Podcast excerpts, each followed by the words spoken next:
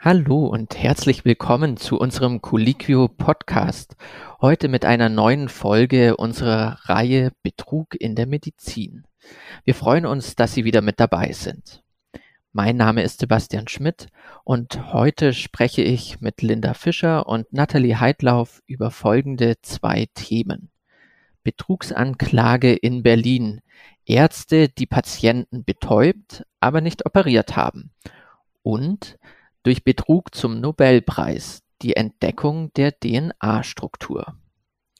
Linda, Natalie und ich sind Teil der Medizinredaktion von Colliquio, dem größten Netzwerk für Ärztinnen und Ärzte in Deutschland.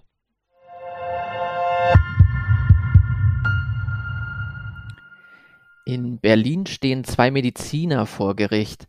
Sie sollen Patientinnen und Patienten zu nicht notwendigen Operationen überredet haben, um sie dann in Narkose zu versetzen, ohne jedoch den Eingriff vorzunehmen. Dabei geht es nicht um Einzelfälle, sondern um mehr als tausend Fälle. Das hört sich erstmal total absurd an. Wie kam es denn dazu, Linda?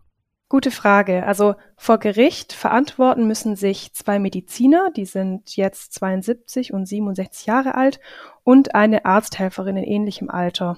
Der Vorwurf der Staatsanwaltschaft ist, dass sie fiktive und nicht indizierte Operationen abgerechnet haben.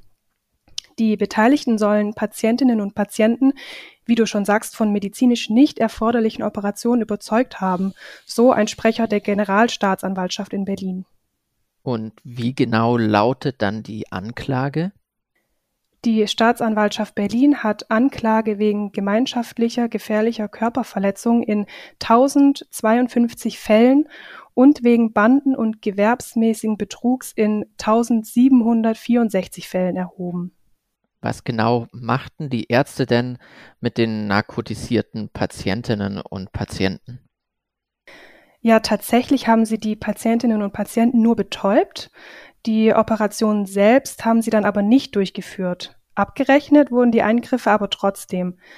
Das Ganze passierte über fünf Jahre hinweg laut Anklage. Und diese finanzielle Bereicherung war dann auch wohl das eigentliche Ziel der beiden Ärzte. Was haben die beiden denn vorgegeben zu operieren und wie konnten sie die Patientinnen und Patienten denn überzeugen? Der Internist und der Anästhesist haben einfach absichtlich eine falsche Diagnose gestellt. Zwischen Anfang 2013 und Mitte 2018 haben sie in einer Berliner Praxis bei Privatpatienten das Barrett-Syndrom diagnostiziert. Das ist eine krankhafte Gewebeveränderung, die als Krebsvorstufe angesehen wird. Sie kann die Folge einer chronischen Refluxerkrankung sein, bei der Magensäure wegen eines erschlafften oder zu schwachen Schließmuskels zurück in die Speiseröhre fließt. Wenn dieses Barrett-Syndrom vorliegt, kann in der Tat eine Operation unter Vollnarkose angezeigt sein.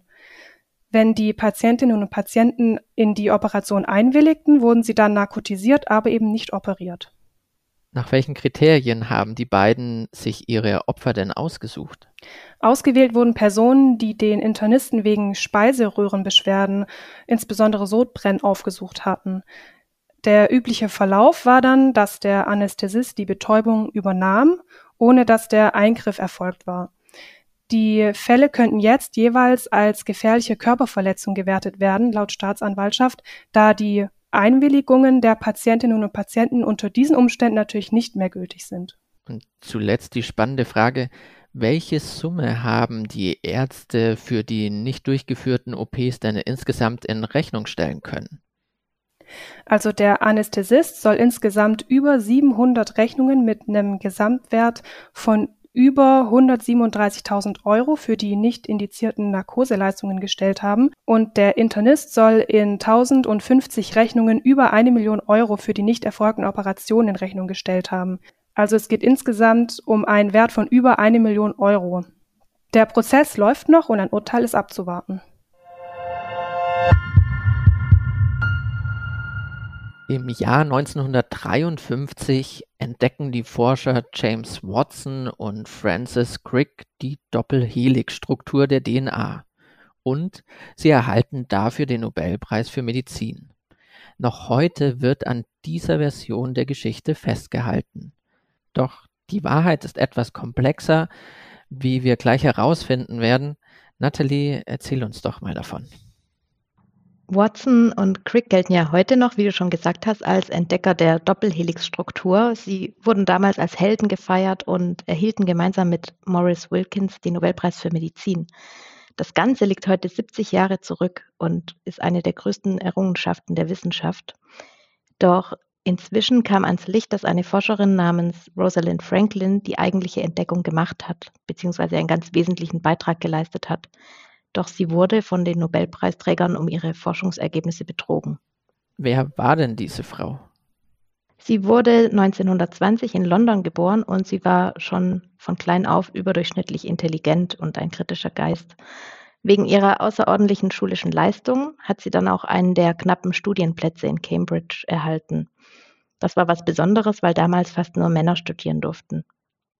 Und nach ihrem Studium forschte sie dann am King's College in London an der Strukturanalyse der DNA, im selben Institut wie Maurice Wilkins, einem der späteren Nobelpreisträger. Und was genau war das Forschungsgebiet von Rosalind Franklin? Sie hat es sich zur Aufgabe gemacht, die Struktur der DNA zu erforschen. Und das Problem dabei war damals, dass die bisherigen Röntgenaufnahmen von DNA-Fasern verschwommen und unklar waren. Das heißt, es war nicht genau klar, wie DNA aussieht. Rosalind Franklin fand aber heraus, woran das lag. Es war nämlich so, dass je nach Feuchtigkeitsgehalt sich die DNA-Moleküle anspannen und entspannen. Und um gute Aufnahmen der DNA zu bekommen, muss man die Feuchtigkeit der DNA regulieren, sodass die Fasern sozusagen stillstehen. Das gelang ihr auch und das war schon der erste Meilenstein ihrer Forschung, denn dadurch konnte DNA so gut fotografiert werden wie nie zuvor. Es geht also um diese Aufnahmen der DNA. Und die machten es also für Watson und Crick erst möglich, die Doppelhelix zu erkennen? Ja, genau. Franklins Röntgenaufnahmen waren maßgeblich für alles Weitere. Auch James Watson und Francis Crick waren sich dessen wohl bewusst. Sie erforschten auch die Struktur der DNA und gingen lange Zeit von einer Triple Helix aus. Und sie versprachen sich viel von Franklins Forschung. James Watson beispielsweise besuchte 1951 eine Vorlesung von Rosalind Franklin am King's College, die sie über ihre Arbeit hielt, und er verfolgte auch im Nachgang sehr genau, welche Fortschritte Franklin machte.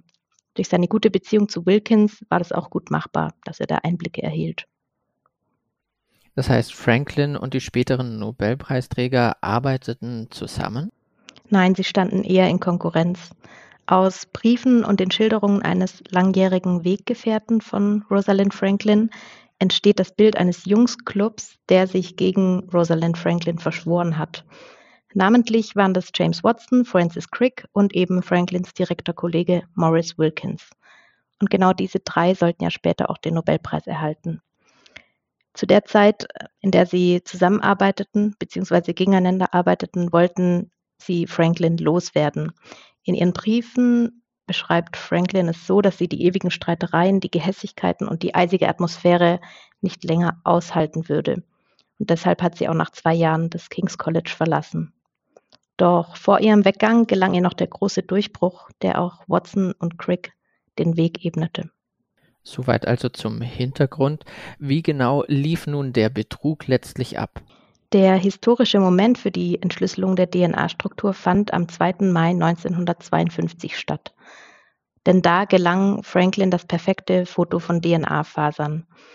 Das sogenannte Foto Nummer 51 war schärfer als jedes Bild zuvor. Und jetzt war eindeutig klar, dass die Struktur der DNA eine Doppelhelix aufweist.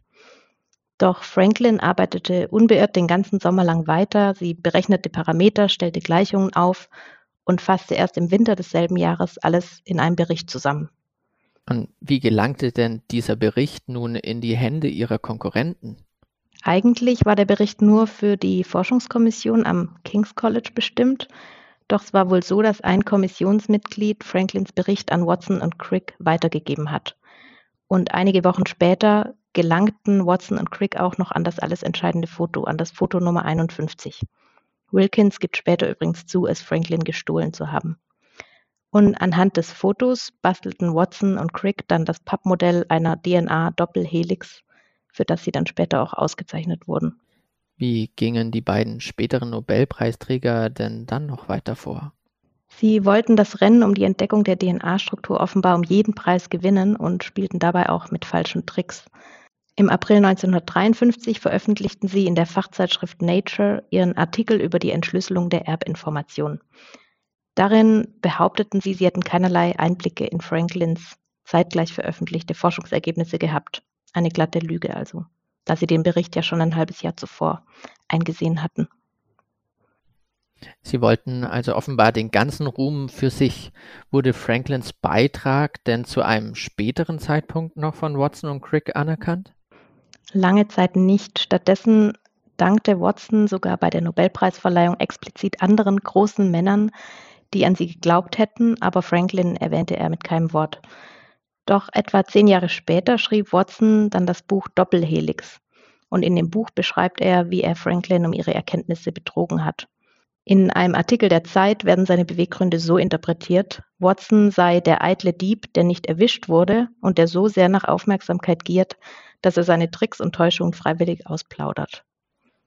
Das heißt, es war weniger ein spätes Bekenntnis, das Reue erkennen lässt, sondern vielmehr war Watson stolz auf seine Taten? Ja, und das Buch, das Ende der 60er Jahre erschien, wurde auch völlig unkritisch aufgenommen.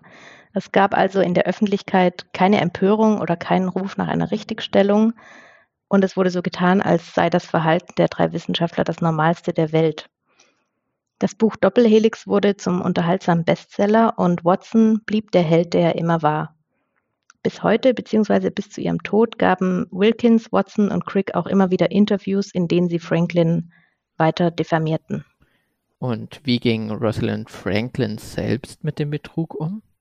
Laut ihrer Schwester Jennifer hat Rosalind Franklin selbst nie erfahren, welchen Anteil sie an der Entdeckung der DNA-Struktur bzw. an Watson und Cricks Erkenntnissen gehabt habe. Sprich, sie wusste nicht, wie sehr sie von den drei Konkurrenten ausspioniert worden war.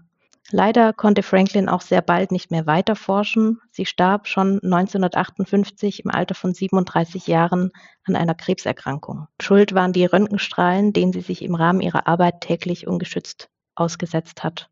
Rosalind Franklin hat also einen hohen Preis für ihre Forschung gezahlt und ihr Anteil an einer der wichtigsten wissenschaftlichen Durchbrüche ist bis heute immer noch vielen unbekannt.